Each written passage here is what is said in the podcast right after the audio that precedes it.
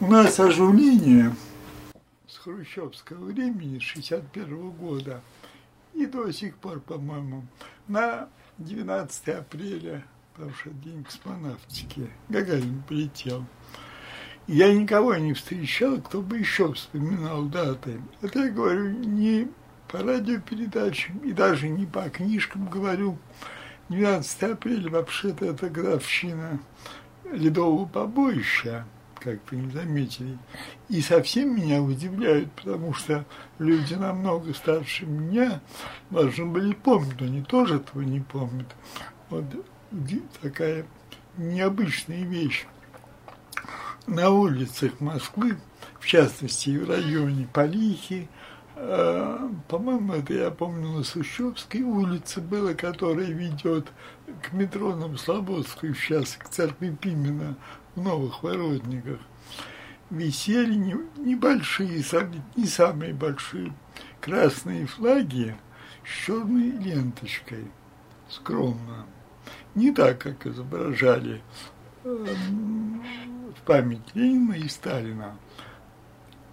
12 же апреля умер Рузвельт, вот, который в феврале, 4 числа февраля, по-моему, проходила Ялтинская конференция, 4 по 11, по-моему, а ровно через два месяца он умер. И я помню, вот на улице меня удивило тоже, вот висят эти красные не очень опрятные даже, какие-то мятые, небольшие, вот такого, наверное, размера флаги, черная косичка. По-моему, это единственный раз, когда в честь капиталистического лидера в советской стране висели двойные флаги. Вот было 12 апреля. Он умер тоже 12 апреля, но у них-то время запаздывает – на несколько часов, поэтому сообщение о своем важном союзнике, как раз когда пришло к нам, у нас у, них уже, у них, э, в общем, мы висели эти флаги. Вот это необычная при, привычка, конечно. Во время войны, что тоже э, не совсем обычно, как только война началась, то выламывали многие, если не все, заборы между дворами. Вроде так удивительно. И легче прятаться и лазутчикам, и шпионам, которые были тоже, несмотря на все нагнетание НКВДшниками вот этого психоза.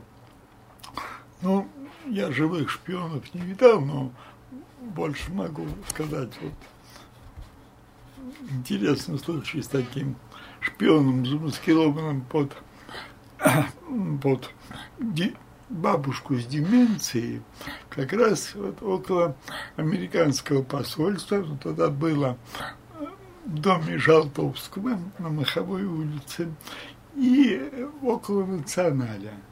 Это я, если интересно, могу рассказать, но я свидетелем этому не был, конечно. А что это за история? История была. Ну, полагалось занавешивать окна. Когда мы прибыли в Москву в 1941 году, я еще помню, э, как светились окна, и в них были большие абажуры. У нас не было такого. У нас был абажур из тоненьких желтых трубочек, а вот большие, крупные. То есть это не по рассказам, даже никогда ни с кем не говорил об этом, в окнах дома, и сейчас еще скажу то, что вам, как обитательнице этого квартала, может быть интересно, необычно. Вот. И, ну, мира, конечно, в головах взрослых не было, но для меня был э, спокойный город – и даже объявление воздушной тревоги говорят, что я как-то реагировал шумно и кричал «Ивога, Ивога!» это, это было даже, когда мы в гостях оказались одни.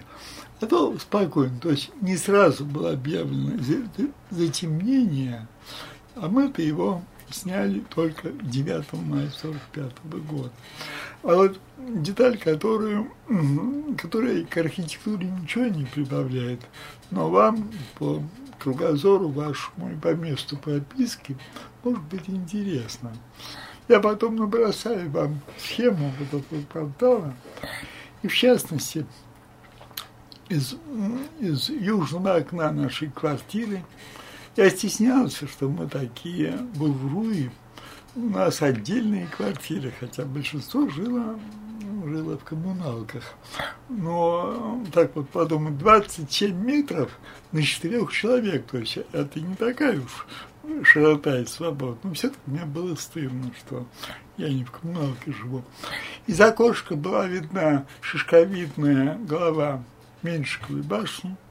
Она до резких перемен в нашей идеологии последнего, последней четверти века назывался переулок Телеграфным, сейчас Архангельский, поскольку говорила Архангела, по-моему, церковь. А вот правее шел дом современник нашему, то есть первая пятилетка, и в этом доме жил Павел Васильев, поэт.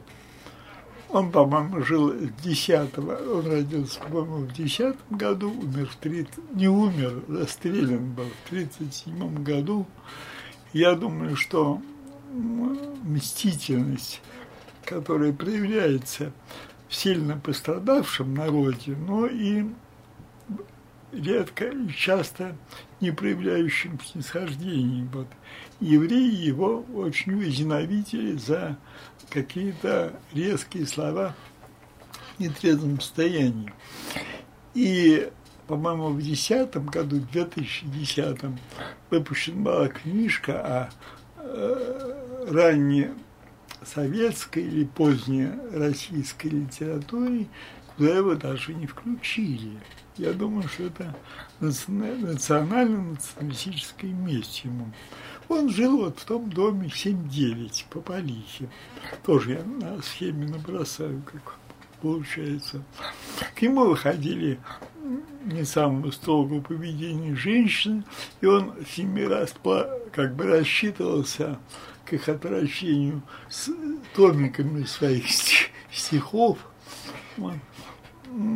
Поэт крупный, сильный, скром, иногда скромный в жизни, например, он уступил свою возлюбленную дочку Кончаловского, ту, которую до революции изобразили в виде капризной, вот так вот осевшей, просто вообще предельно избалованная капризная девка сидит, а потом тот же Кончаловский странной позе изобразил в розовом платье, завязывающий согнувшись ботинки.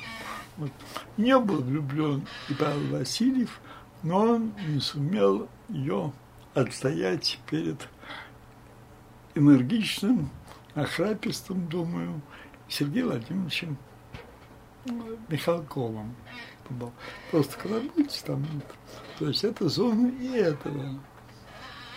Это тоже.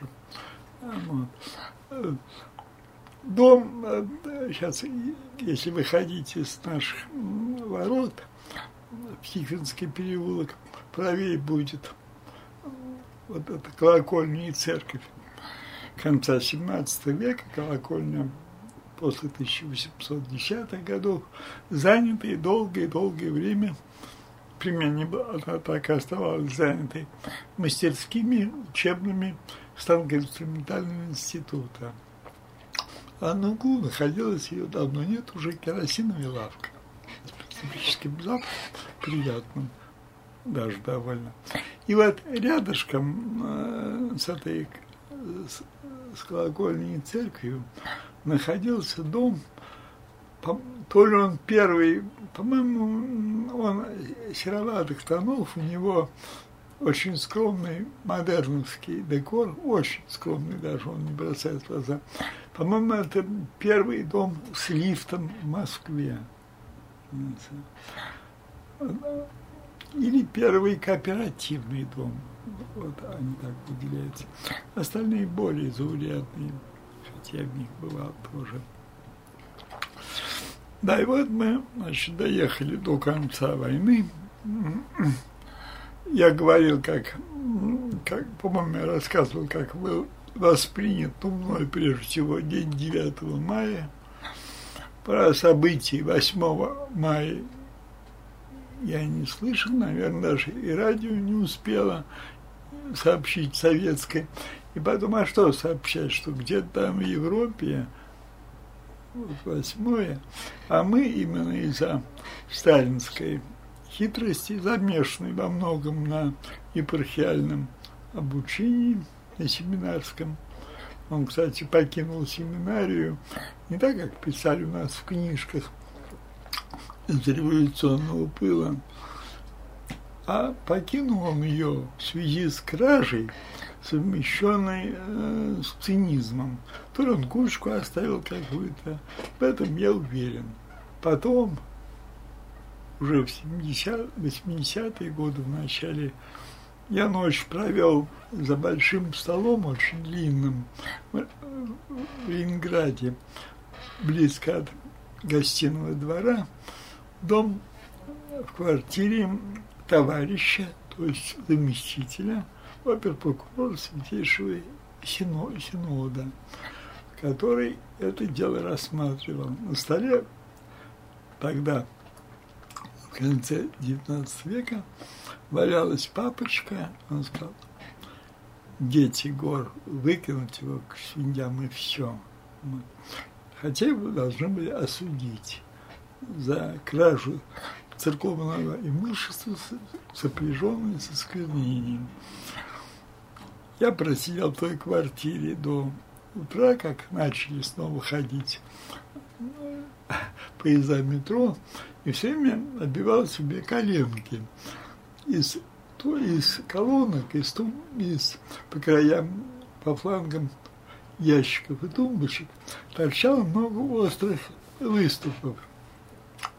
Эти выступы были, были ящиками для были потайными ящиками, в которых в начале советской власти хранилось множество рыжиков, то есть э, золотых монет, 10-рублевые, это большая была, большая была ценности.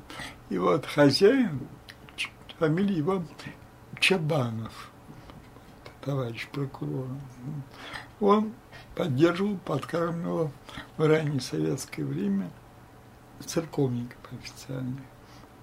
И оттуда у меня сведения о сталинском пути, который, конечно, не был таким.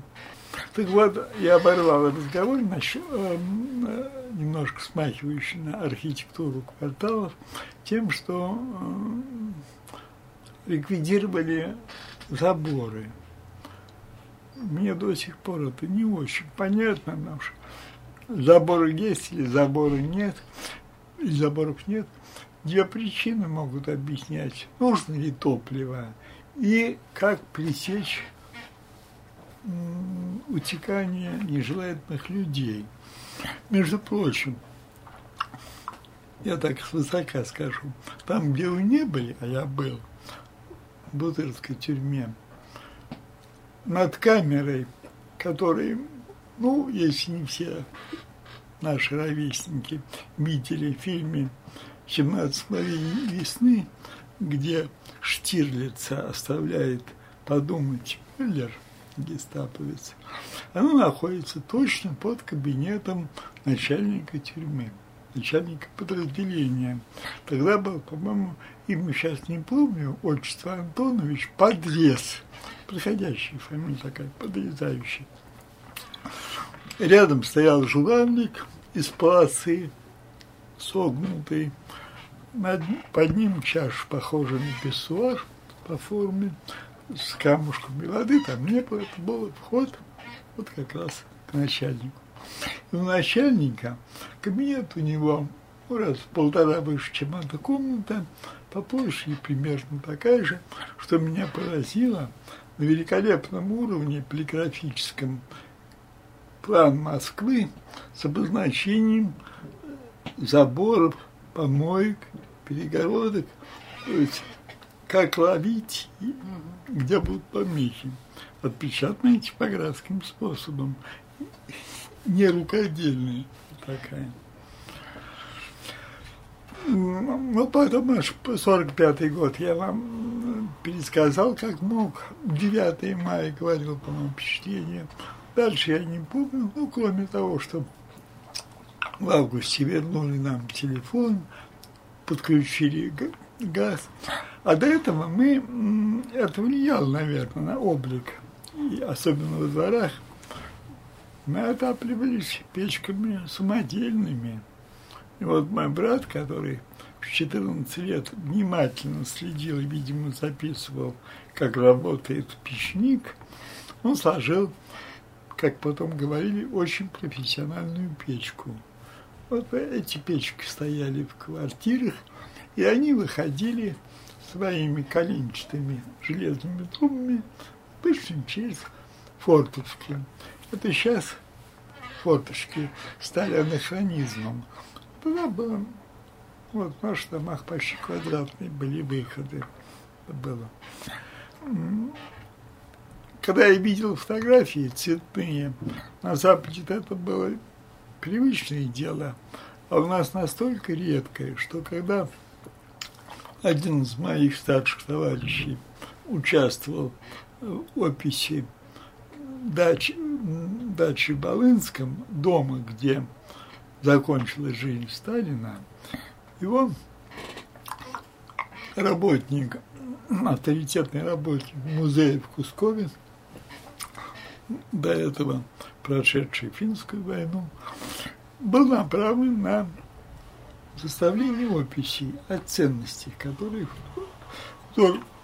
которые можно считать полноценными произведениями искусства, и был поражен интерьером, интерьером сталинской вот этой дачи. Вы, наверное, ее облик хорошо знаете. Это архитектор Миржанов делал под малорельефный э, классицизм. Ну, ближе всего это, эм, можно сказать, отзвуки зрелого классицизма конца XVIII века. И все покрашено в зеленый цвет, такой какой-то цвет грузовиков военных. И там удивила его э, действительно крайне скудная обстановка. Диван с вылезающей пружиной, не широкий, на котором он спал. Шкаф, набитый э, рецептами медицинскими и рекомендациями врачей. Товарищ Сталин очень боялся, что не всем он нравится, ибо попытаются отравить наверное. И, и на стенах не какие-нибудь, у меня гораздо богаче стены тут с этими картинками. Это были цветные картинки, фотографии из огонька. Вот это так было украшено. Первый раз я видел Сталина в фильме в хроникальном 52 год, по-моему, 1 мая 52 года, где он гармошечку изображает и не поднимает рука. По-моему, это был один из первых наших хроникальных цветных фильмов, а, а на Западе-то они давно были. У нас цветные фильмы игровые-то шли. Владимир Иванович, все-таки давайте да, да. Сейчас вернемся к вашей жизни немножко. Моя жизнь. Я так немножко еще да, это уже я хотел в 47 год пройти. Еще... Нет. Ну, вы приехали. Какая была Москва? Вот ваше впечатление послевоенное, конца войны. И что стало меняться в Москве по окончании войны? Если стало... Вот эти белые кресты косые, они мало бросались в глаза. Они были обычные, примерно так же, как еще лет 10 назад урны в Москве для мусора. Урны в Москве резко сократились после января 1977 года, когда были обвинены попытки взорвать метро твой армян. После этого они стали обычное дело. И поэтому эти белые кресты, которые нередко изображают в кино неверно, даже вот в фильме по Гроссману «Жизнь и судьба», там вовнутрь, застекленная дверь внутри квартиры какой-то профессорской, тоже с этим. Это невозможно. Это только от ударов ну, внешней волны. Да и не спасали особенно.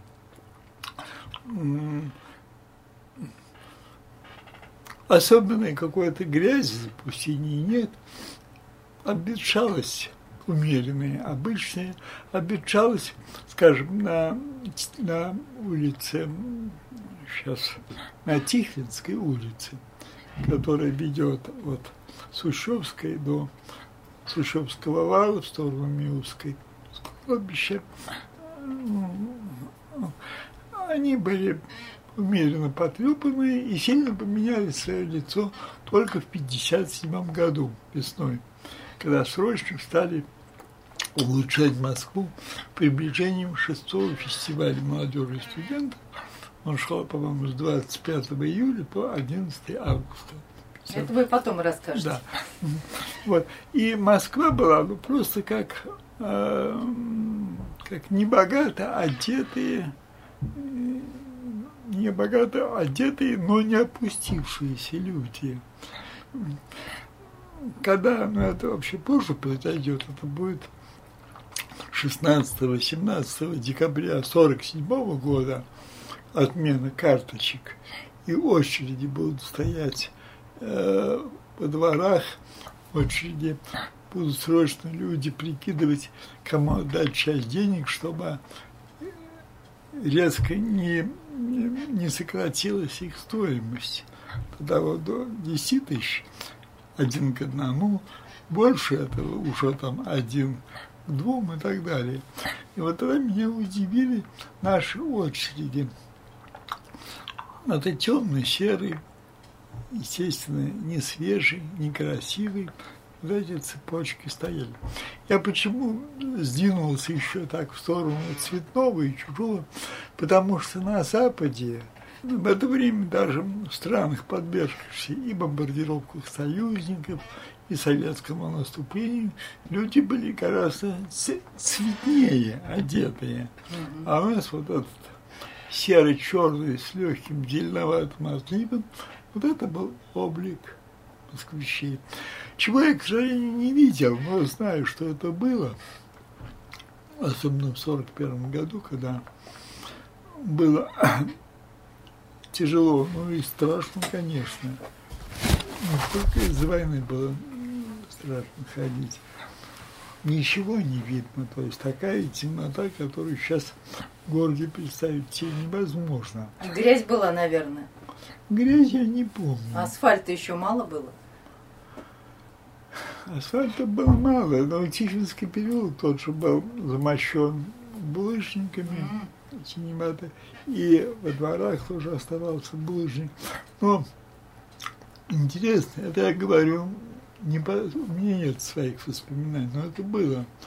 Люди видели, идет навстречу кто-то, потому что на груди примерно такого размера или светящийся жетончик, или в виде, наверное, шестилепестковый. Вот. Это продавалось, чтобы не столкнуться угу. Лоб в лоб. То есть такая была тьма? Да, тьма, ну, ну полная тьма, полная. То есть э, в переулке ну, на улицу я не выходил, конечно. А вот в переулке и даже во дворе, ну, мне кажется, ну, ну метров десять уже там, ну, видишь. Я-то помню, когда вот говорю, страшный чин, когда опускается сверху свете, э, осветительная бомба идет она. Она не взрывалась, она не наносила разрушений, но панику она села. У нас первая бомбардировка Москвы, это, естественно, я не по собственным причинам, знаю, какими.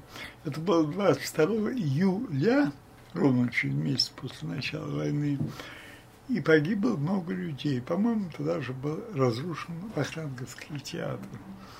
А потом во дворе у нас э, долго стояли, всю войну стояли, по-моему, если идти от Полихи внутрь квартала нашего, то стояли огромные они огромные, меренно огромные.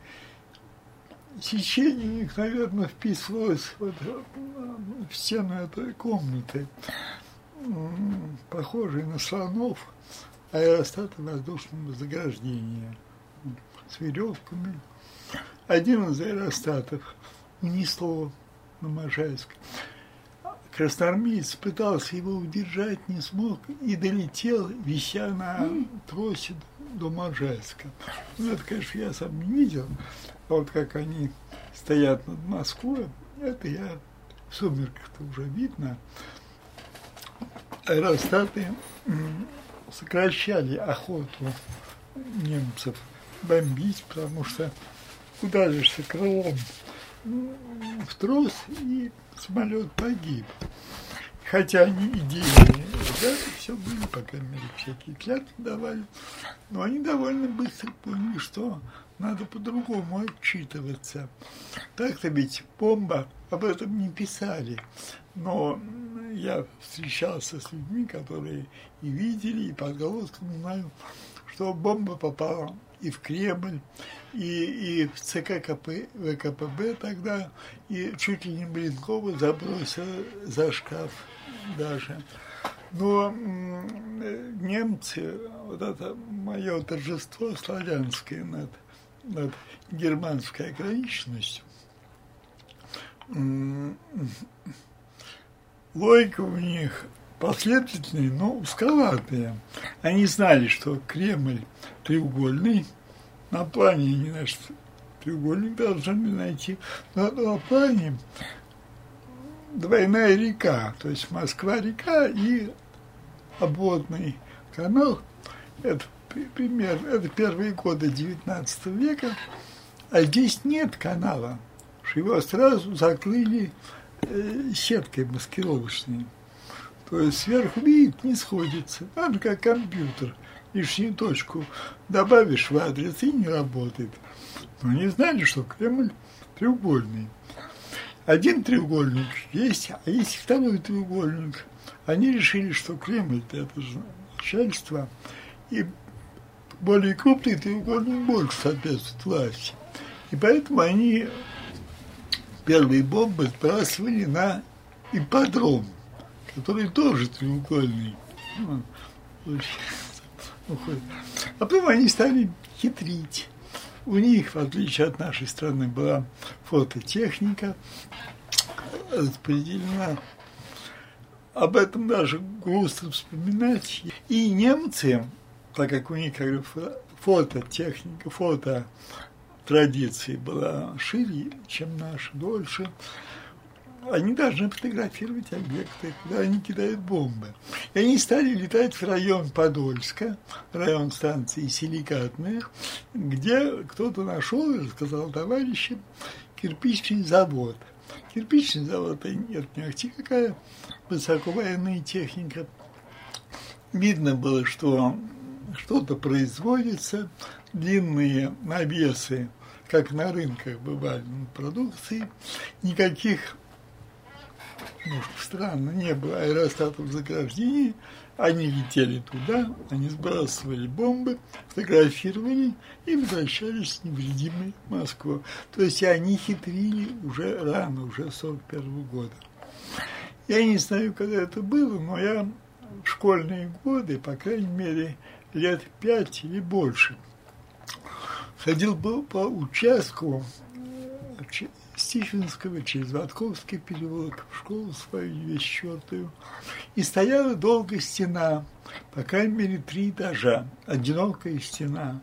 Рядом с домом тоже этажа три, это Тихвинский переулок, сторона, половина более близкая к церкви, чем к нам Слободской улице.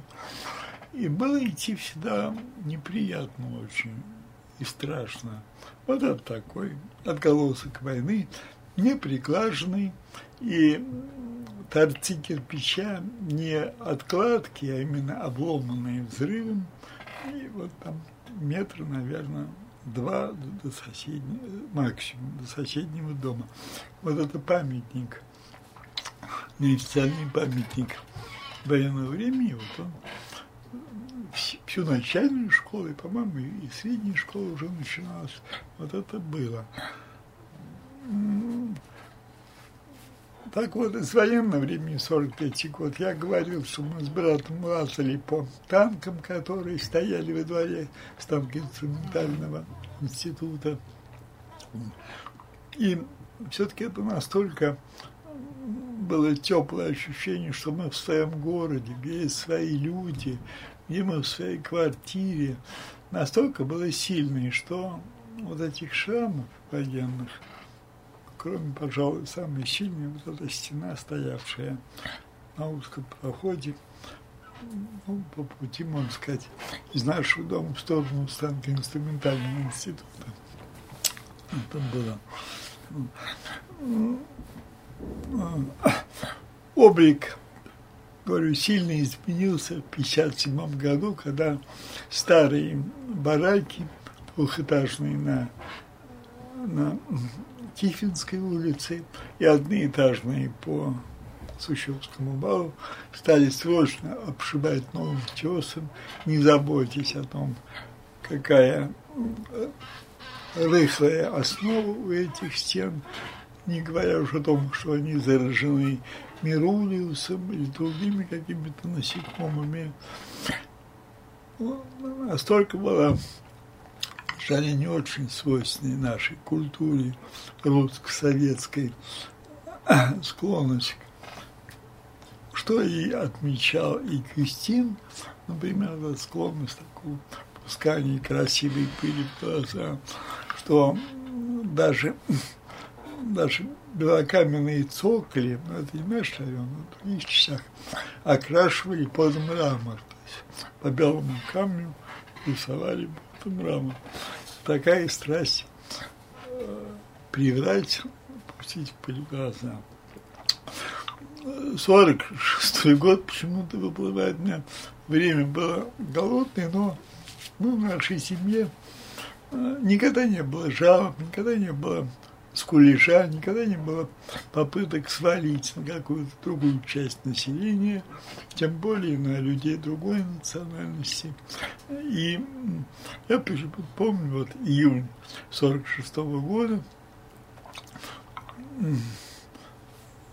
в микроскверике против нашего дома, единственное место это детская рамочка с песком, и в этой рамке, в этой рамке в песке, потому что больше дней, знаешь, я с товарищем сижу, и кто-то из нас показывает другому из перфокарт 75 колоннах продавали очки, туда был вставлен зачерненный негатив, был связан два отверстия, примерно полтора сантиметра, выемка для носа, потому что было полное затмение в июне. Вот.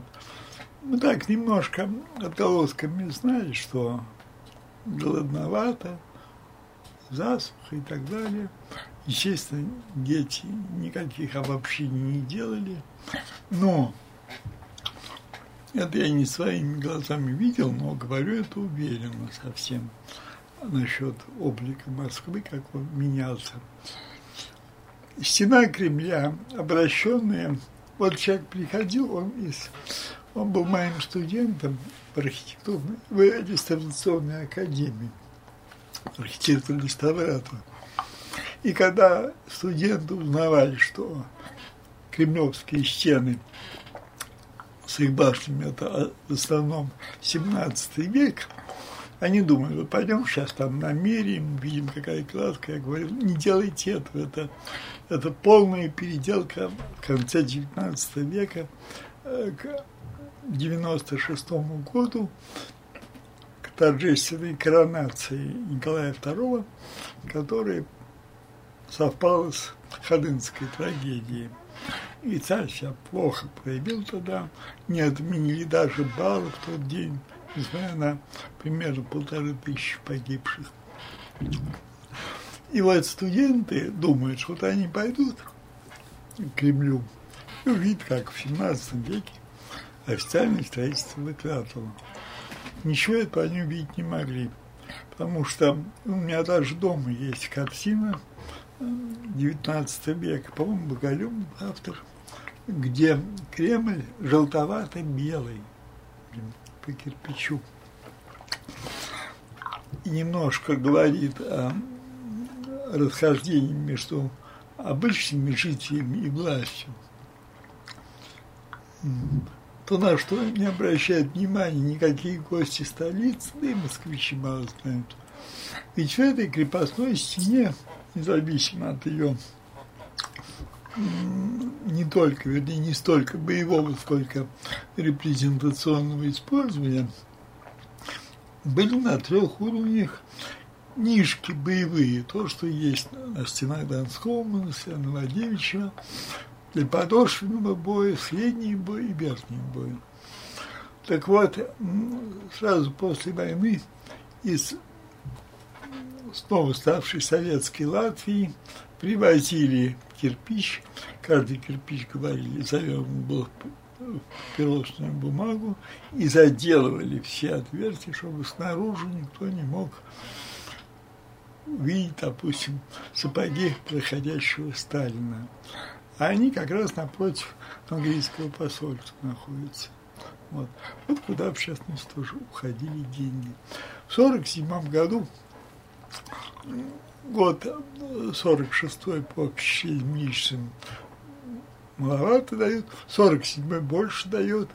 Почему-то мы забили, и, наверное, они раньше появились на улицах, а в частности на Пушкинской площади. Немножко мрачноватые, почему-то с темно-синими тонами, мне запомнилось новогодние и не новогодние ларьки стояли, где продавали во множестве игр, ну, игрушки, игрушки, раскладушки с силуэтами кремлевских башен, составленными из пунктирных, пунктирных точек. Эти точки светились. Было очень много выпущено на технике с фосфором, белый фосфор, который потом уже признает, что он опасен. И вот, знаешь, открывает ребенок в темноте, и там светит огнями бледно-зелеными, Кремль и так далее. Это все сильно бросилось в глаза в 1947 году, потому что это был год уже в конце года э, об этом не ожидали, не думали. Вот будет денежная реформа и отмена карточек, что важно. Но вот с самого начала был понятен, что это будет юбилей советской власти. 17 год, 47 год. Итак, с некоторым притягиванием за уши, то, что и сейчас продолжается, юбилей Москвы, 1147 год. Считается год основания Москвы. Дата совсем неверная. Населенный пункт существовал раньше. Один князь сказал другому, давай вот встретимся в Москве. Это крайний юго-западный был угол Владимира Суздальского княжества. То есть пункт был уже более постарше, чем юбилейный год. А города не было, потому что город начинается, когда у него крепостной город огражденный. А это будет только 1156 год. Дата прошла совершенно незаметно. И упоминание первое о Москве март, а отмечали 7 сентября 1947 года. Был хороший день по освещенности, похожий на сегодняшнее утро, только потеплее было. И на Советской площади против Моссовета, эм, где сначала снесли памятник Скобелеву, потом снесли памятник обелиск свободы.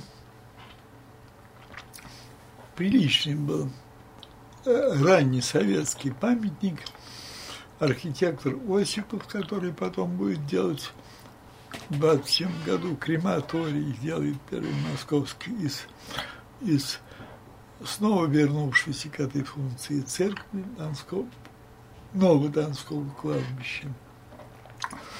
Вот я был тогда при закладке этого памятника, в толпе был с отцом, мы пошли тогда. я не помню, каким был Моссовет.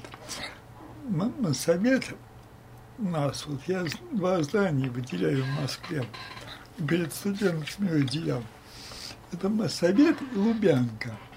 Это здания удвоенные, но не по горизонтали, что легко делается, а по вертикали. Вот если смотреть на Лубянскую госбезопасность, то у нее есть такой псевдо-поздний ренессансный или псевдо-ранний барочный верх. Это же облик трехэтажного здания, которое было до революции. Страховое общество России, когда люди спрашивали потом, где тут госстрах, им говорили, не гострах, а госужас. Поэтому. И вот когда вы тоже будете, посмотрите, что поднято кверху это, ну, такая, можно сказать, русская авантюрная смелость. Вот это здание Моссовета, это здание генерал резиденции генерал-губернатора московского, оно было и до революции, но в два раза меньше по высоте, и пилястры там стояли в меньшем количестве. Это вот такая московская советская лихость проявилась удвоение кверху. Вот. Год казался очень праздничным. Эм, я говорю, почему-то преобладали темно-синие тона, красные вспышки на картонажных изделиях. И он кончился уже после торжественности 30-летия советской власти, вот кончился долгожданный отменой карточек. Ну, это было 16 декабря. А жизнь как изменилась после войны? Ну, я и военную-то да. не чувствовала особенно. Но хотя, облегчение было? Хотя, когда мы приехали, это я помню даже вот интерьер, помню вагона, и голос свой даже помню. Ехали в трамвае, средней набитости был трамвай – я непроизвольно, хотя не считал себя нахальным человеком, вот, крикнул, мама, смотри, белый хлеб. И пассажирка, у нее слезы выступили, и она отломила кусок. Это была редкость. Хотя уже мы в Москве, уже не в чужом месте были. Это был 44 год. То есть время совсем не бедственное такое уже. Ну, вот это... Нет, сейчас... Нет, наверное, все-таки 43-й год, потому что потом все-таки я хлеб-то видал, но такая редкость, белый хлеб. И родители мои никогда не, не скурили насчет трудностей жизни, поэтому, как я понимаю, очень многое просто было... Мы не были втянуты и не, не воспитывалось в нас то, что более демократическое так, население, такое накопление обид и ненависти к тем, кто может повлиять. Вот это накапливание обид – и я говорю, неприязнь, не похож, значит, враг. Вот оно появилось особенно сильно, э, максимально, конечно, в январе 1953 года. 13 числа было сообщено о врачах-вредителях. И рядом с нашей школой, где счеты, помню, как стояли пионер-вожатые, всегда добрые, отзывчивые, крупные женщины,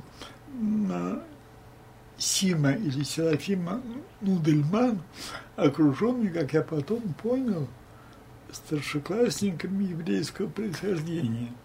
Они, видимо, обсуждали, что теперь будет, как это будет. Мы сильно сами не ощущали этого, но вот мой отец, видя, как смихивается наше общество в сторону такой лютого антисемитизма, приглашали в дом сослуживцев этой национальности, чтобы как-то поддержать, что не думайте, что от вас отвернулись. на работе у отца в это время, ну, сколько я ходил маленьким еще, стояли объемные модели странных геометрических фигур. Он был, его профилем были особенно а, линейные конгруенции, это когда кривая линия плавно переходит в другую, ну как вот, как застланные постели, там, то, что важно, важно в авиации, важно в танковом деле. Вот. Стоял так называемый цилиндрическое копыто, параболоиды стояли, и большой портрет Ньютона висел. Ни Ленина, ни Сталина, ни Болтова, что тоже я видел на помещениях. Ньютон как висел, так он оставался висеть. Хотя тогда шутили, это тоже я знаю, отец принес. Не надо упоминать Эйнштейна, а просто говорить однокамушкин. Эйнштейн, Айнштейн, один камень, одна камушкина. То есть вот моя семья не поддалась этому угару, который был безобразен тогда, в те годы. А в, школ в школе что-то было интересное? Скажите, что за школа была, если есть кого вспомнить? Ну, в школе было интересно. И кое-что школа сейчас, она в этом году, по-моему, в этом году или в 18 отметила свое столетие. Она возникала как одна из первых опытных школ, фамилию я сейчас боюсь назвать, не назову, кто ее основал. Потом, по-моему, она носила, это я узнал очень поздно, года лет пять назад, носила имя даже Бубнова, хотя мой отец уже в опасные времена написал ему гневное письмо в связи с тем, что часть школы отдали военным, это еще до начала войны. И потом Бубнов погиб. По легенде, очень ненадежный, он выстрелил в тех, кто пришел его арестовывать, и застрелился сам. По легенде. Надежды у меня нет. Судьба свела меня. Я в одной группе учился с его дочкой. Она пришла к нам на второй курс, а сама отбыла 16 лет тюрьмы, лагеря и поселений. Вот. И она тоже об этом, ну, были хорошие отношения, она тоже об этом не говорила. А потом дали имя Горького. Думаю, примерно году в 32-м, максимум в 36-м в связи с его кончиной. И в школе был культ Горького, конечно. Алексей Максимович в основном нажимали на дореволюционные рассказы, не на мать такую шумную, вот, и на, и на очень позднюю вещь. И э, у школы Г-образный план, одно крыло вытянуло, вытянулось по Ватковскому переулку, другое по Тихвинской улице.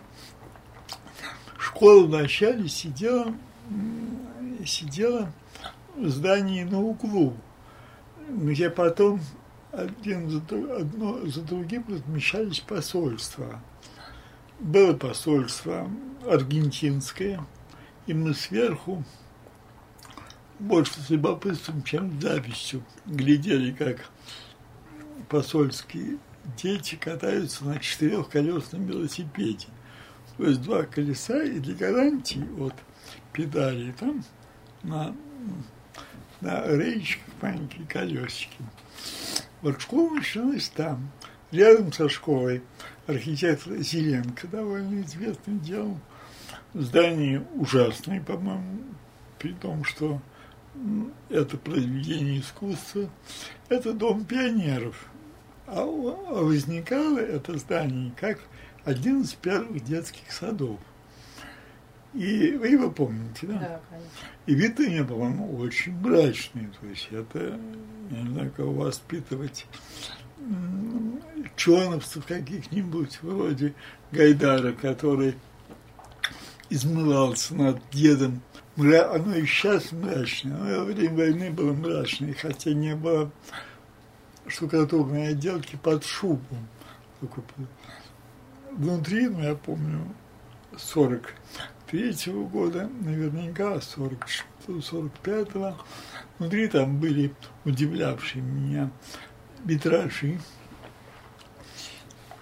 Думаю, что они были не советские, потому что в это время, предвоенные и, и ранневоенные, я знаю, делали витражи силуэтные, черно-белые. Я видел в Твери, например, во Дворце пионеров, где, ну, по крайней мере, э, в 90-е годы оставались еще фризы с черно-белыми силуэтами пионеров, и пальчиками водили по глобусу и так далее. А здесь цветные были. Сложный, сложный объем были внутри. Мне нравилась игротека там, потом я в библиотеку ходил, потом как-то пришел с улицы в библиотеку, ну, конечно, у меня руки грязные, я обиделся, больше никуда уже не ходил. А читал я тогда э, продолжение Буратино, «Побежденный Карабас». По-моему, это уже не Алексей Дацов писал что-то, ну, вот меня так это возмутило, что так я порвал отношения. Вот они были связаны с 204 школой. Дальше за ними был участок как бы приусадебный. Там очень хорошие женщины, вообще преподаватели моего времени и послевоенные сразу. Все или почти вызывали уважение и симпатию. Там была, по-моему, Елизавета Алексеевна Алексеевна назвать фамилии, там биологов из нас пытались выращивать. А потом это участок подвергся жутким вещам, о чем я все-таки хотел бы рассказать, хотя это уже не война. Это, наверное, мало кто рассказать может.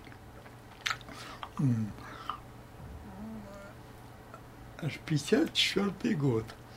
54 год – это окончание раздельного обучения больших городах, школах. В маленьких и в сельских я не думаю, что это всюду было проведено. Раздельное обучение у нас 43 -го года шло, и с 1 сентября 54 года началось обучение совместное. Наше поколение, поступившие в 45 году, так и остались э, однополым совсем вариантов.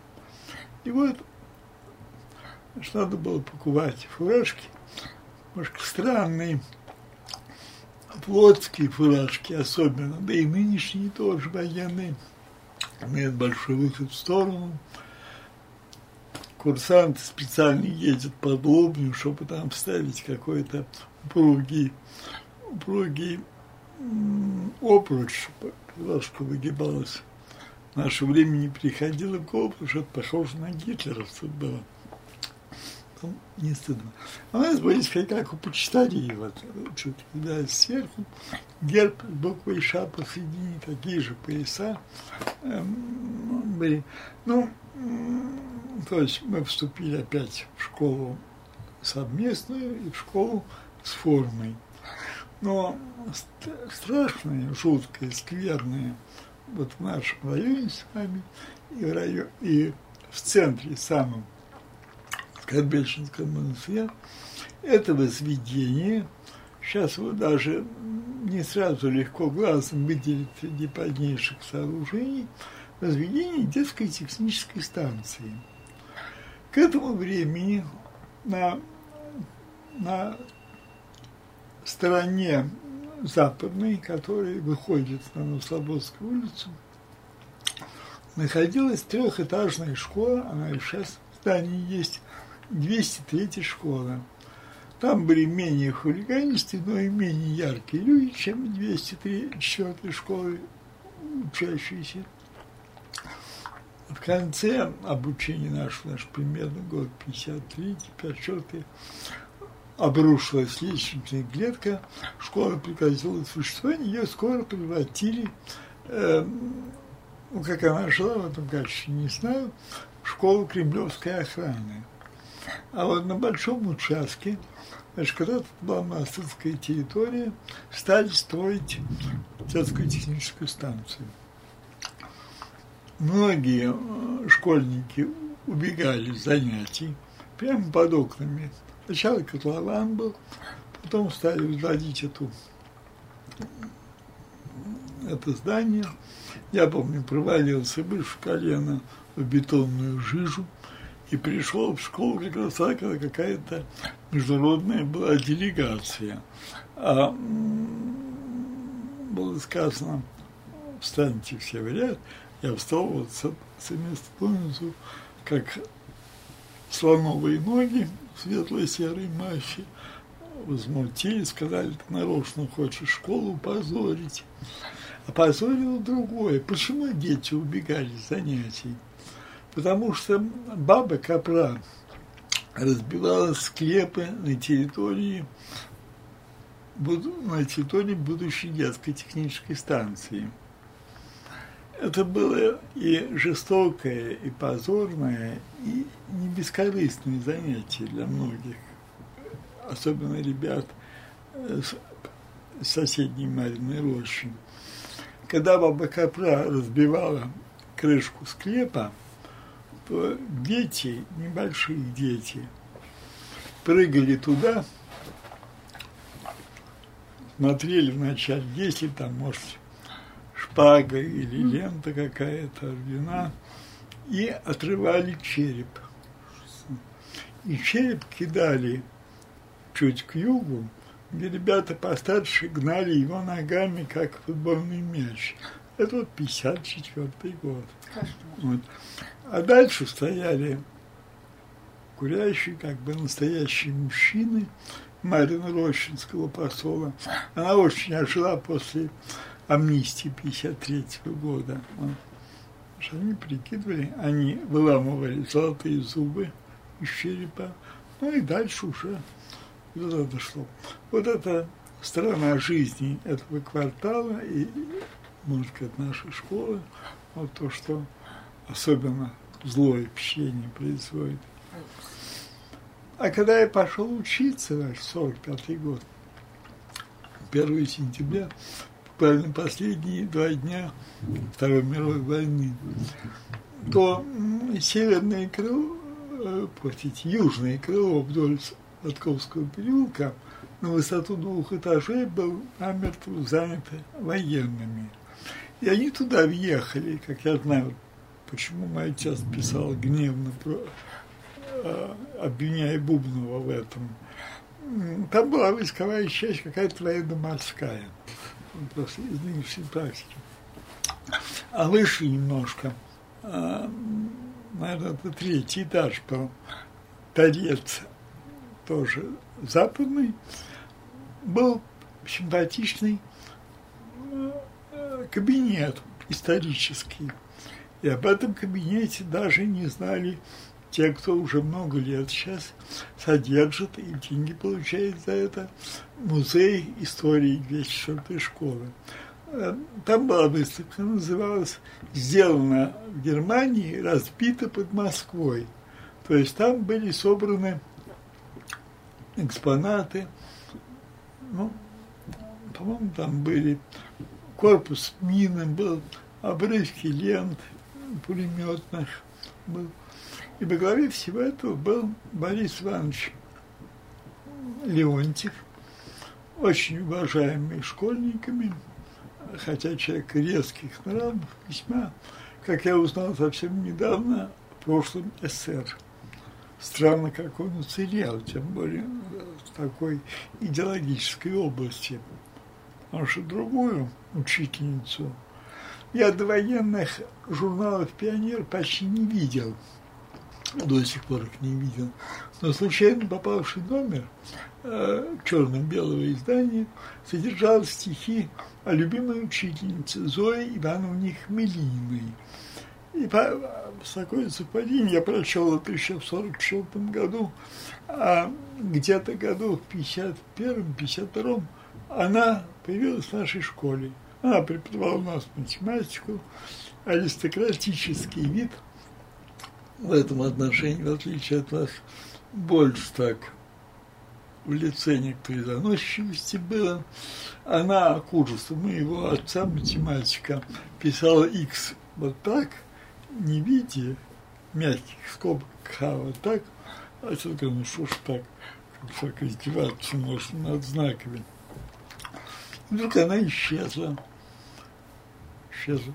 И говорили, я думаю, что это, не, это было неправдой, что она заболела тифом, ее увезли в одну из наших двух инфекционных больниц. А потом более верный э, пошел слух, что она была, э, она была сейчас женой или сестрой эсера. У нас не было таких, при мне не было массовых таких компаний, которые, я знаю, бывали в других школах.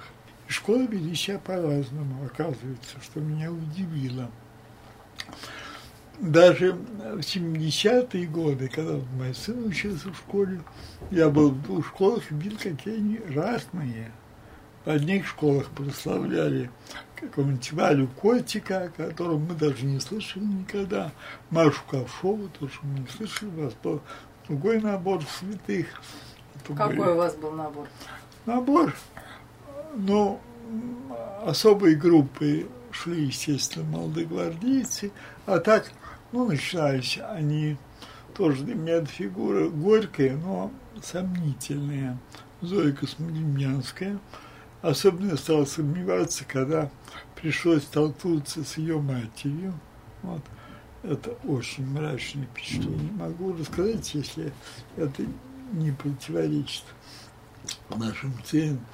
Потом Лиза Чайкина, Шура или Саша Чекалин – Юрий Смирнов, которого якобы распяли немцы. Это, наверное, была одна из фантастик, потому что он раньше других перестал упоминаться. Александр Матросов, который будто бы как раз в день, в юбилейный день 25-летия Красной Армии так и бросился на, на ДОТ. Это было, во-первых, не 23 числа, это был другой день. Ну вот, надо все это герои войны были.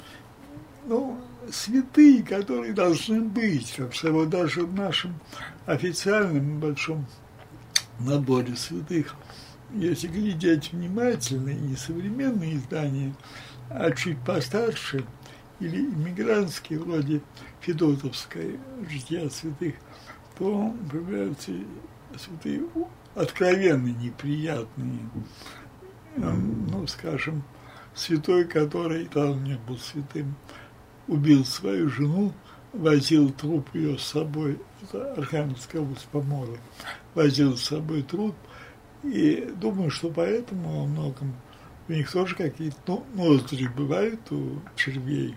Они все покинули вот эту барку, до этого были. И решили, что раз уж они покинули, значит, святой ее ведет. То это Артемий Веркольский, ну, это неверно говорю. Какая-то беспринципность и то, что называл Павел Николаевич Милюков формальное благочестие, это как было, так оно и даже с большей силой остается сейчас. Поэтому, я не знаю, Зоя Космодемьянская, ну, жертва, конечно. Потом, я не уверен, она ли это – фильм 44 -го года, по-моему, пошли мы с мамой в кино, фильм «Таня» назывался. Я его почти не потому что мама мне все время закрывала глаза, там какие-то жестокие сцены были. Я сейчас не уверен, Таня это Зойка Смеянская или нет. Это не факт. В квартире у, у матери Космодемьянской большая, большой раме музейного типа – ну, как, скажем, как картина Васнецова, сильно увеличенные фотографии из газеты, где веревка на шее с обнаженной грудью в снегу, с закрытыми глазами лежит. Ну, как бы ее дочь. Я не верю, что это ее дочь.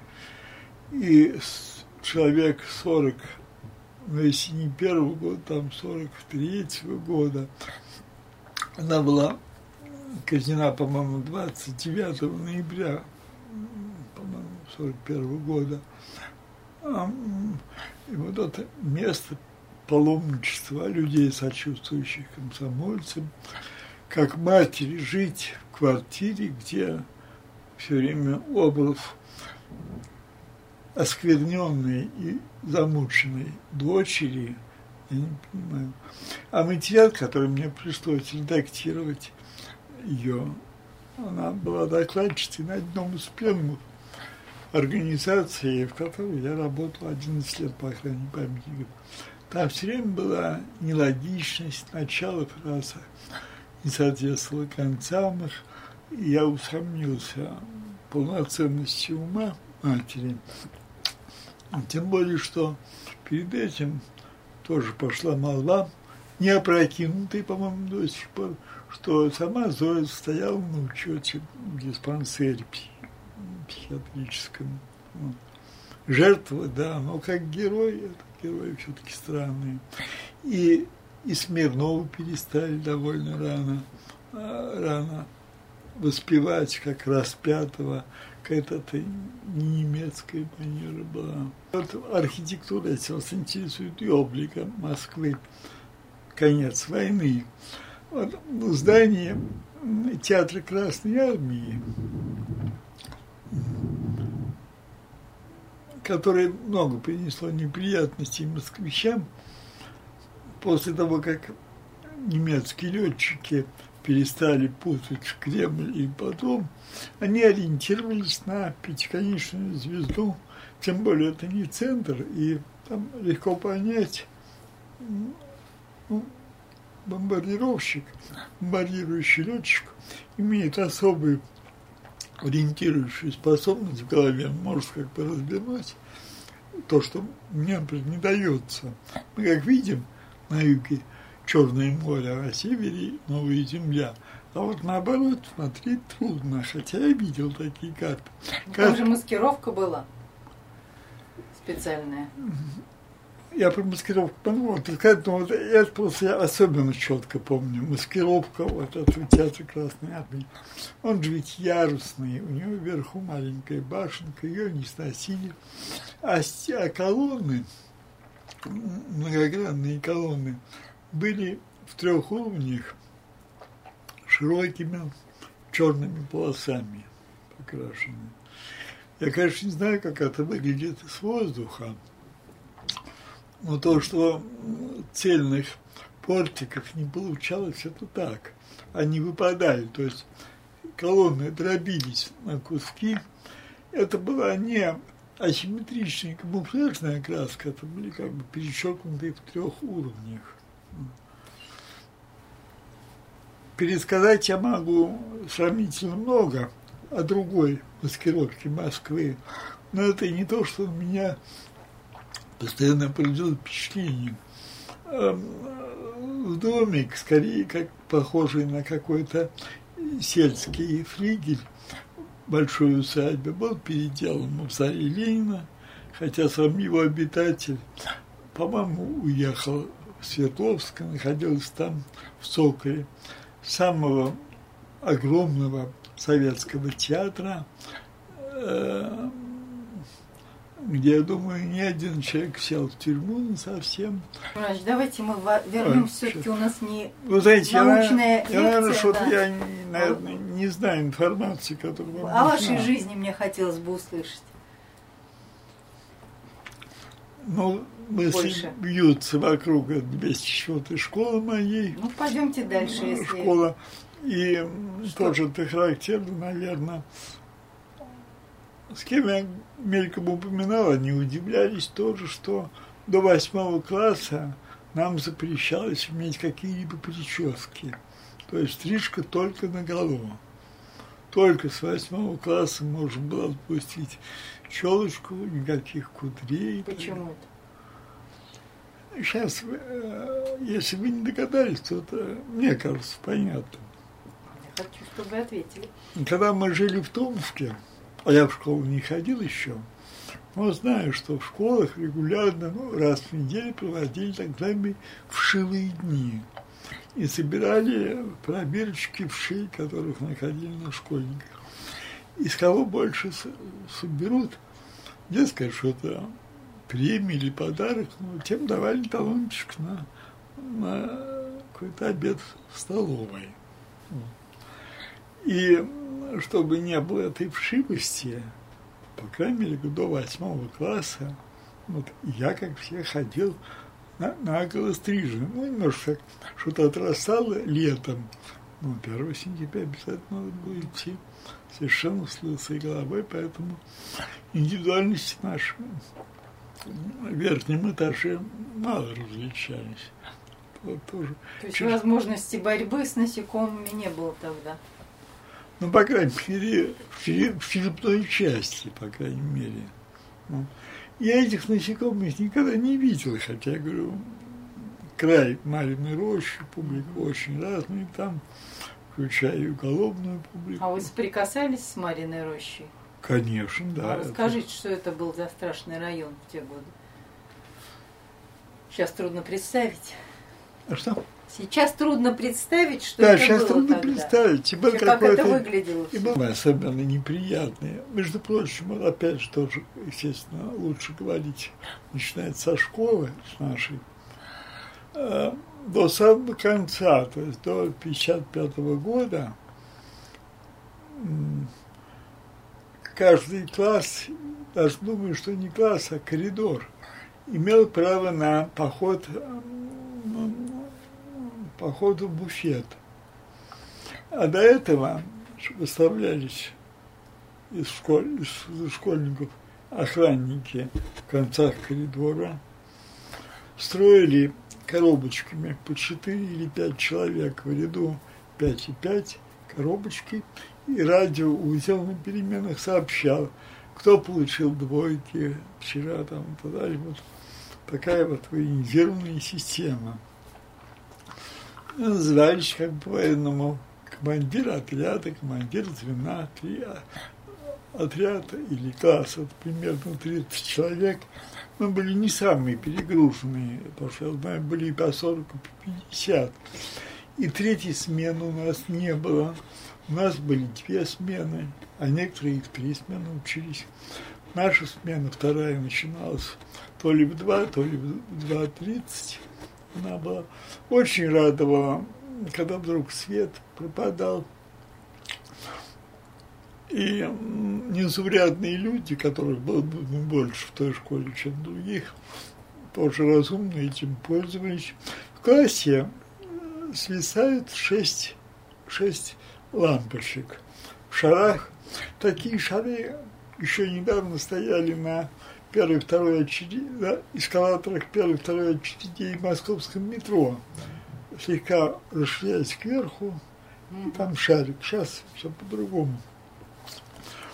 И знаю, что будет сегодня, например, контрольные, значит, свои, как правило, почти, думаю, никого не выдавали, ставили на парты, сдвинутые высокими частями стул, человек лез, вывинчивал лампочку.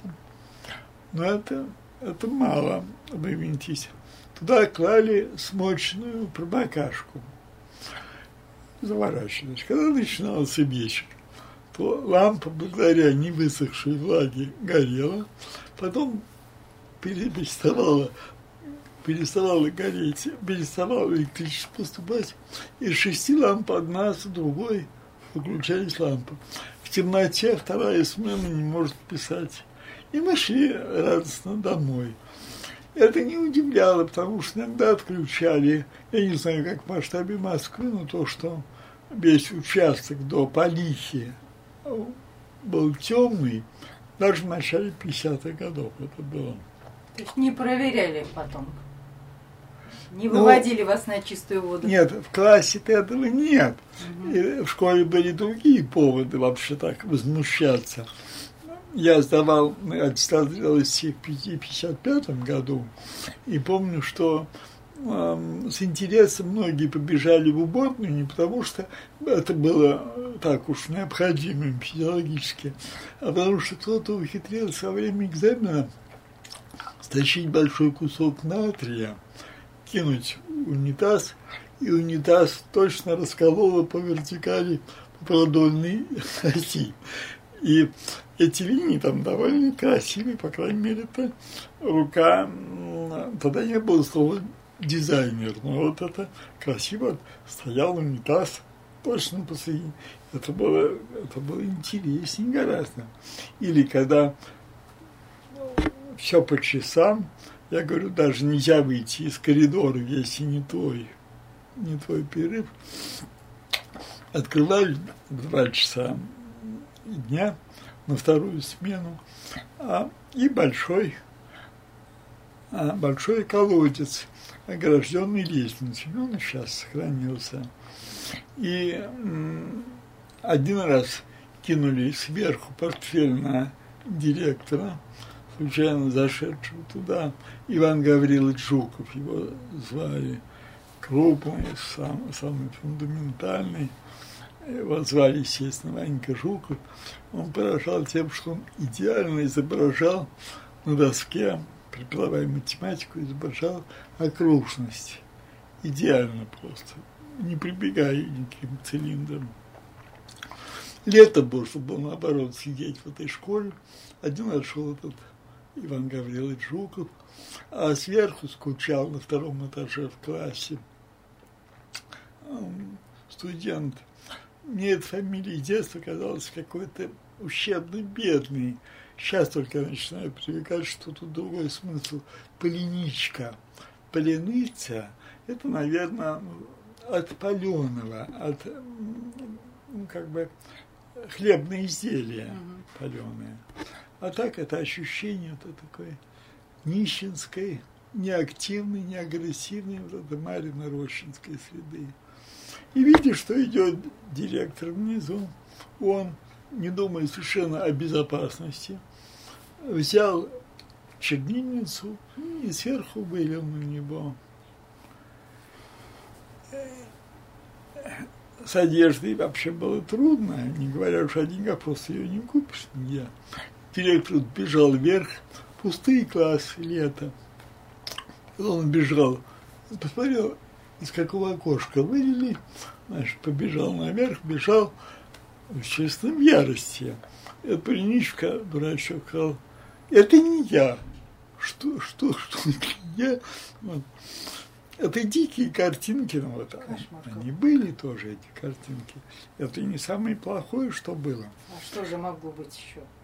Я скажу потом, могу сказать, что хуже было. Хуже было, хуже другое было до сих пор я ненавижу э, тех, кто щеголяет своим шпанским прошлым, включая нашего президента, который сразу стал щеголять своей лиговкой. Э, беспардонность, лживость и мстительная агрессивность шпаны в сочетании с неприкосновенностью чекистов, это отвратительный синтез, а и другое работает. Вот. Не хотел говорить, но я все-таки скажу, что хуже, чтобы было хуже. А так, например, ребята были не глупые. Например, когда стали приглашать девочек из других школ, в 19 была школа как бы наших симпатий, знакомств, хотя я был равнодушен к полу к этому тогда. А пригласили 208 то наши умные мальчики решили сорвать это дело. Какие-то очкарики наши, то есть я-то знаю фамилию даже, приготовили состав йодистого калия и перед началом вечера разбрызгали по полу. И когда пошли пары танцевать, эм, пары не из той школы девушки, то под ногами стало с грохотом взрываться все. Так до этого учили плохих учителей. То есть вот напрыскивают, учиться хлопать ладонью и так сильно бабахают, больше этого не было. Иногда кидали в чернильницу карбид, писали там по крайней мере, до 1955 года были запрещены авторучки. В 55-м были по-прежнему запрещены категорически шариковые ручки, только перьевые. Но все стали обычные чернильницы. Кто иногда и, конечно, портила картину, ими легче испачкать. И вот учитель приходит примитивные кнопки на стол, это неинтересно. Или там клеем помазать, это примитивно. А вот, ну, вот этой жидкостью я ядистый калий. Я помню, когда рассказал, уже мне, уже университет кончил, мне химик сказал, не может быть такого вещества, не может быть, они несоединимы. А потом я узнал, что они не только соединимы, они используются в оборонной промышленности, как взрывчатка. Ну, республика должна об этом знать была. Вот сидит учительница, у нее вдруг с противным запахом сероводородного вот выделяется пена из такие маленькие шуточки были. Годов в 54-м, наверное, по-моему, 53 год, мы оказались в первой школе, где прекратили преподавать, оборвали психологию нет, наверное, это был 53-54 учебный год, прекратили преподавать уже начатую психологию и, значит, решили нас логики. Вместо этого ввели трудовое обучение. Оно тоже проходило очень смешно. И жалко было. И жалко было и преподавателей, который плохо русским языком владел. Всегда говорят 16, он другого не знал, звучание. Что-то мы делали просто очень противно и плохо. На втором этаже над большой кучей угольной мелочи, которая шла на котельную школьную, поручили а, разбирать и собирать амперметры, по-моему. Кончилось делать тем, что сначала самые активные – я не помню, как я себя вел, но я не был активным хулиганом. Отломали стрелки у амперметров и выскочили в окно со второго этажа на первый. Сейчас я вспомнил об этой вот куче, кое-что интересное, мне кажется, скажу сейчас вам. Самые противные учителя были, особенно для меня, который заикался, и любое осаживание и нежелание говорить только усиливало это ощущение не просто ущербности, но и просто и забитости жизнью. Из-за этого я совершенно случайно, не желая того, чудом не убил из пистолета боевого преподавателя в университете. Когда он спросил, что это такое, почему так перерешаем, я хотел объяснить, что у меня рука повреждена. Он сказал отставить разговорчики. Я продолжал тянуть курок, пистолет Марголина, так называемый. И вдруг его лицо побелело, волосы подскочили, и засокала пуля по стенкам туннеля. Это за памятником Ломоносову против манежа. Вот там мы в подвалах университете учились. А тогда это вы потом расскажете отдельно. Сейчас, про, про университет. Да. Я, я, нет, я уже кончил по университету, я про школу хочу, потому что она немножко говорит о характере вообще людей, атмосферы.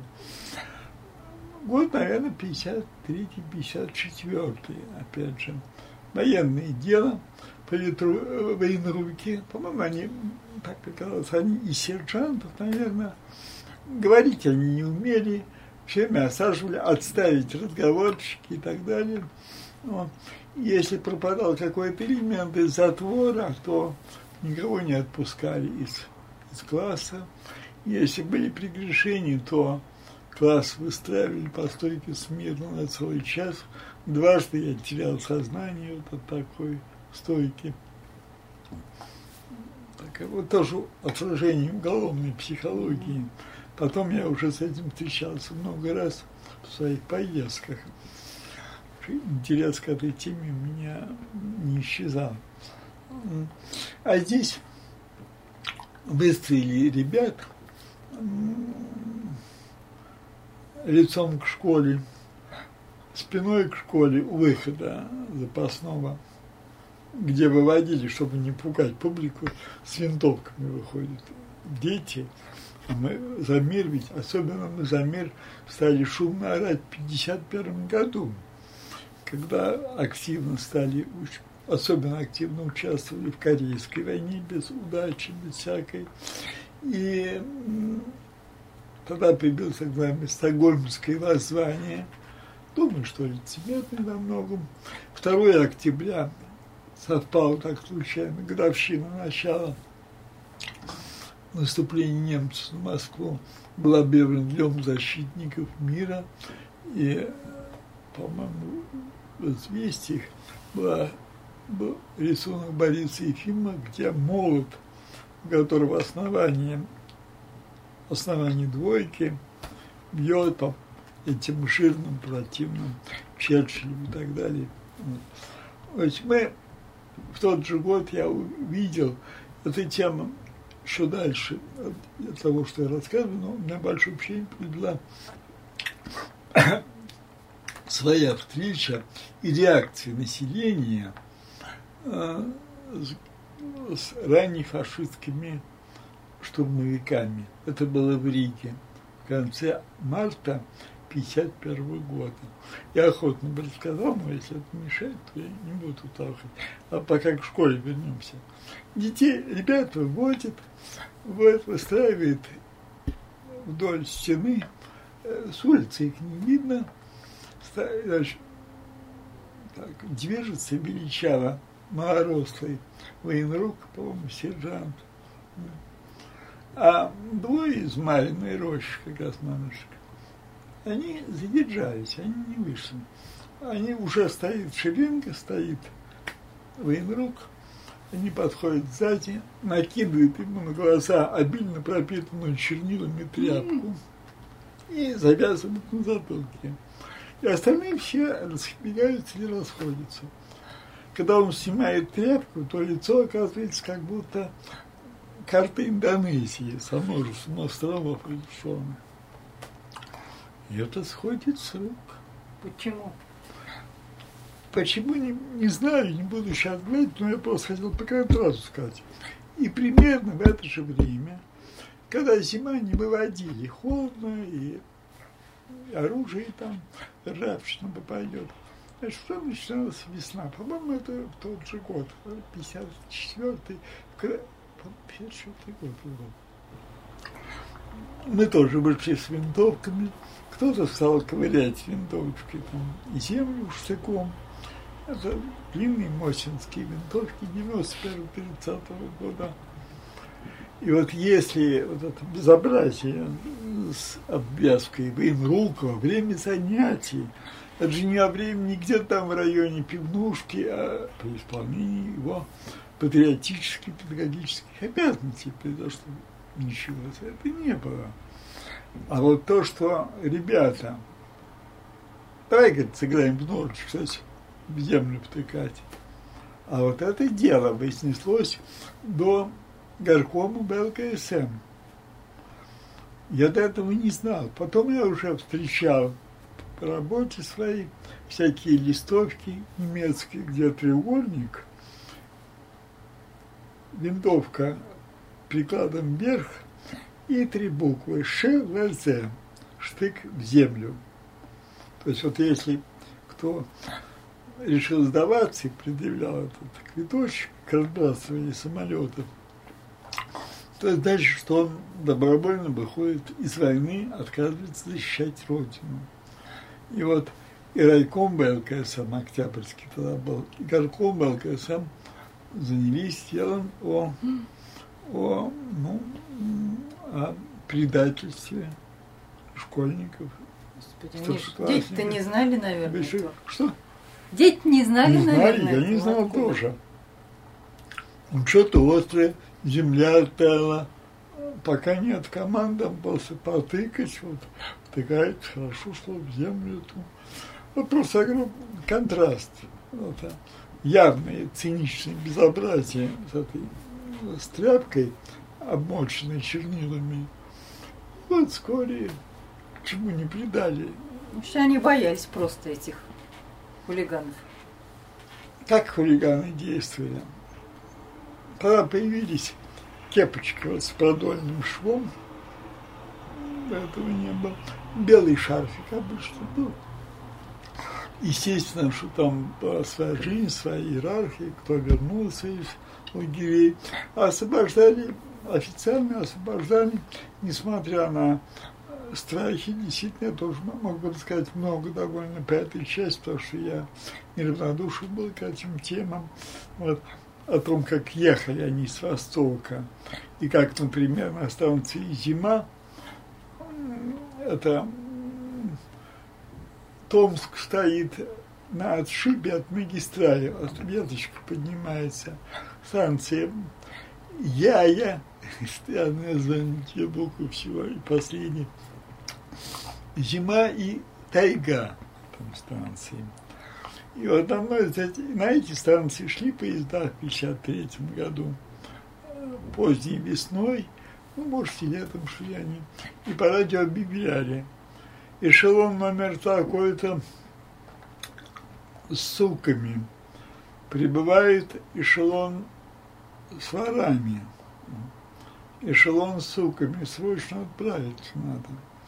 И вот на этой станции, по-моему, зима, я могу спутать со станцией Тайган. По-моему, зима была станция.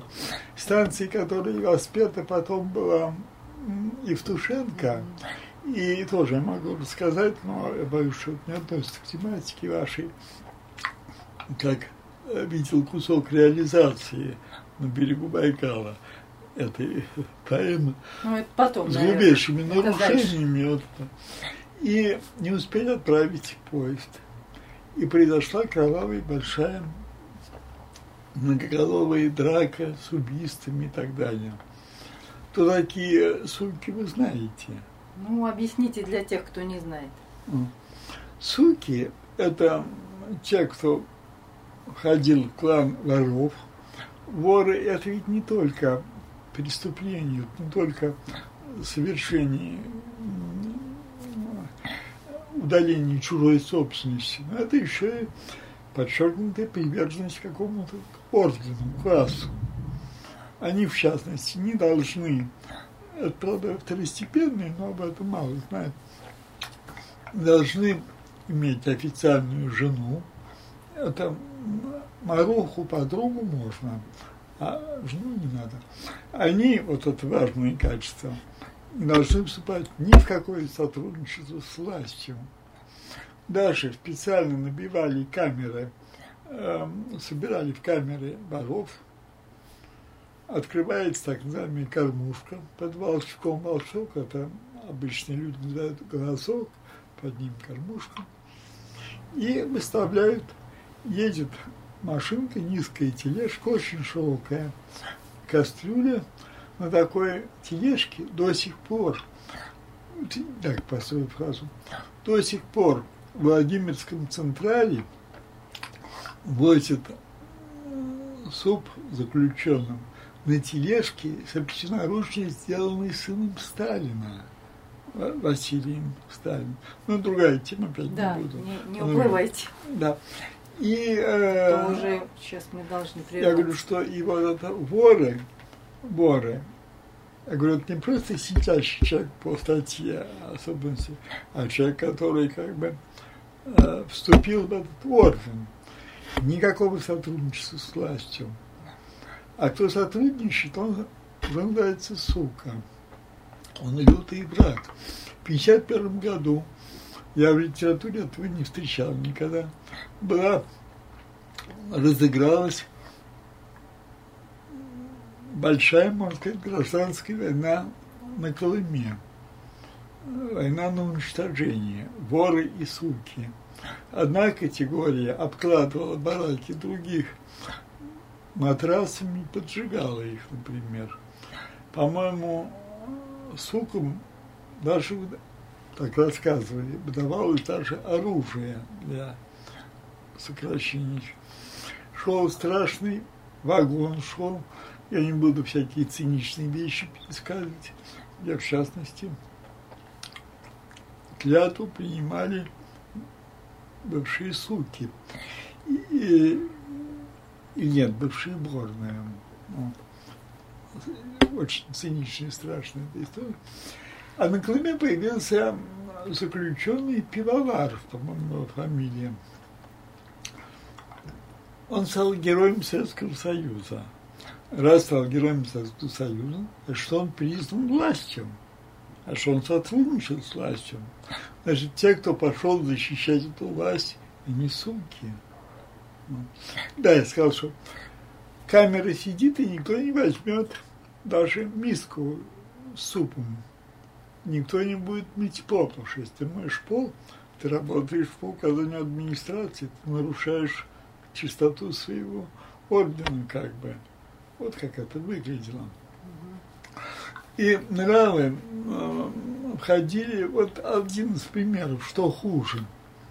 Идет какой-нибудь паренек э, интеллигентного вида, окружает толпа вот этих, естественно, дымящих в лицо э, кандидатов на следующие тюрьмы, обычно так лет, ну, больше десяти и так до 17 они курят в лицо, белые шарфы, начинает какой-нибудь разговор, за одной треск руку, человек что его хотят убить. Он поправляет волосы. Просто частый такой прием, внезапно перед лицом. Mm-hmm.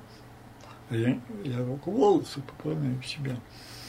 Начинается свинский разговор, там дай закурить и так далее, а я не курю. А в это время сзади, за ногами э, вот этой жертвы, на корточки садится маленький из них, и а говорящий наступает, тот делает шаг назад, задевает, естественно, он не видел, как сзади сел маленькая шпана.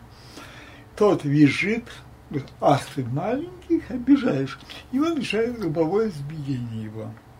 Я помню, что это было уже после объединения с девочками. Было, хотя и не в их присутствии. Вот одна из форм избиения до полусмерти тоже были. Считалось, что никто не должен окончить, э, окончить эту школу и выйти ни разу не избитый коллективно. Вот, например, что было. Или совсем жуткая вещь. В классе нашем был сын чекиста, который на выпускной праздник – сознательно раздавил тяжелыми дверями котенка в глазах у других, например. Вот какие проявления. Это, конечно, не так литературно, как тряпку с чернилами надеть.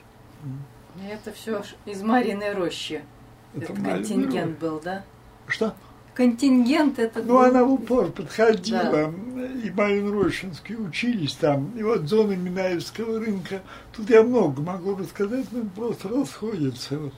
У меня один из моих долгое время был моим прекрасным собеседником и абсолютно надежным человеком, э, человек с легкой цыганской примесью, Михаил Григорьевич Демидов, родившийся 3 апреля 30 года, человек, которого началась судьба страшная, думаю, страшная, в то же время он достойно все-таки заканчивал жизнь свою.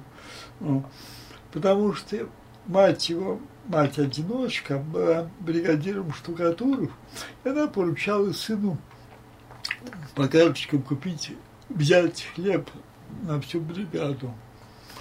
Вот я по себе помню, когда входишь в магазин, мы, правда, не один входил, я помоложе был и, и ходил с мамой, выходил надо, уже когда света нет, ни такого, ни послабее, коптилочка, иногда она сделана из основания патру, гильзы, вот, и режет большим ножом хлеб тоже бы об этом рассказать, много об этих нормах. 125, 200 обычно грамм, а там сечение буханки. И когда режут, когда кроски собирают, то невольно слюна набегает, mm-hmm. Съесть эти крошечки.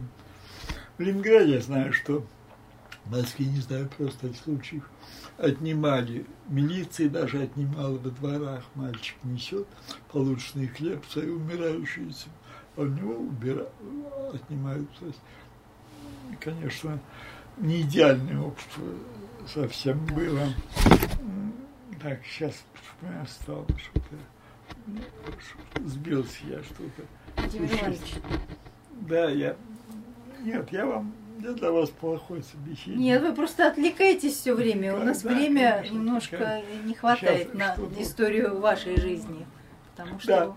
Да. да. И э, я говорю, вот это состояние завороженности, небольшой кусочек, помню, прилавка освещенный, режут хлеб, и смотришь куда твою стену.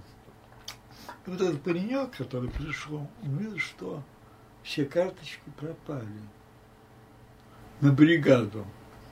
То есть тут и пролетариат вообще сработает. А как же дожить-то до конца месяца? Я знаю, говорили мне, что в Ленинграде за право, это еще слово, сбросить труп близкого человека в яму, чтобы потом она попала в пересажение на Путиловском заводе, люди отдавали карточку на месяц. Угу. А жить на что? Это вот сейчас вышел и купил, да. там этого не было ничего. Знаешь, мальчик вышел, его убьет бригада сама, пролетариев этих. Стоит и рыдает мальчик. Вот это как раз район нашей школы. Марин Роща, помню хорошо. И зимней уже, естественно, не было никаких никакой светомаскировки. Вот. Забор, бревенчатые стены, одноэтажное здание. В стороне будочка мне она нравилась меньше, чем Союз Печать, и мне было, мне нравилось, то, кажется, мне сейчас купили примитивные деревянные ружье деревянным прикладом. Вот. Потом мой товарищ сядет за то, что и продлится больше, на 15 лет его сидение, за вынесенную коробку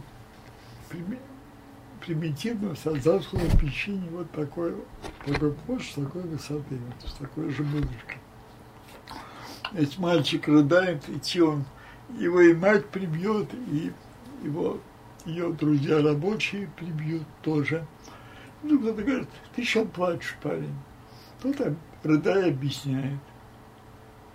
Ну, подожди, надо немножко. Куда-то исчезает и приносит карточки. Ну, это и сейчас смотрится как невероятное чудо. Тут вот мальчик идет в школу, встречается тот же, привет, мужик, там, куда идешь в школу? Что ты, в школу? Страна воюет, а ты там не и как пишется, не стыдно тебе. Он, наверное, шел тогда, где еще в ту школу. Пойдем, обогреешь меня. Входит в комнату, в комнате люди играют в карты, тоже это не солдаты играют. Угощают. Дают поиграть, мальчик выигрывает. Ну, даже деньги дают самому. Дают не алкоголь, а что-то, ну, все-таки больше, чем по карточкам дают. А потом его приглашают постоять. Если кто появится, запить или свистнуть и так mm-hmm. далее. То есть стоять на стреме. Вот так он был втянут. Вот, я говорю, это Ужас. рисунок характерный для Мариной Рощи, mm-hmm. для района, который сразу, я сейчас тут у меня быстро в голове, по-моему, дом 14, дом 62, но я могу ошибиться угловой. Угловой по дороге к, Марин, э, к Маринскому, Маринский, Минаевский универмаг двухэтажный, и кинотеатр «Мир» там был. Мируха его звали. Мы выходили тоже одуренные а, нашей примитивной пропагандой, учебниками. Я и сейчас читаю, удивляюсь, слепым были уходили с уроков, чтобы раскулачиванием заняться. Шли на Минаевский рынок, вот эти кепки со шумом белой. В центре Москвы никогда не встречал. Там Марина Рощинская эстетика э, не самой низкой шпаны. Это не так называемые сявки, это высокий уровень урки, а низкие. Я сейчас я категории не назову. Не но, надо. Ну, вот. Наш подходит, семечками торгуют и берут на пробу семечки горстями. И продавец, продающий плачет, что ничего не остается. Класс, школьный класс, Мгм. человек 20 с лишним пришли, и все на пробу сажали. А раньше а там казалось, что это вот социальная, социалистическая справедливость. А Они боялись вас просто. Что? Они боялись вас, продавцы Ка- просто. ну, когда идет орда, тем более. Да. И у кого-то и ножи были даже. У меня никакой симпатии к этой среде нету. И когда наш нынешний президент начинал с обещаний мочить в сортире и хвалился своим прошлым, он был, во-первых, нечестен, потому что шпана, сотрудничающая, сотрудничающая с властью, силами безнаказанной власти, это, это не классика, это не полноценный Ну, это продолжается.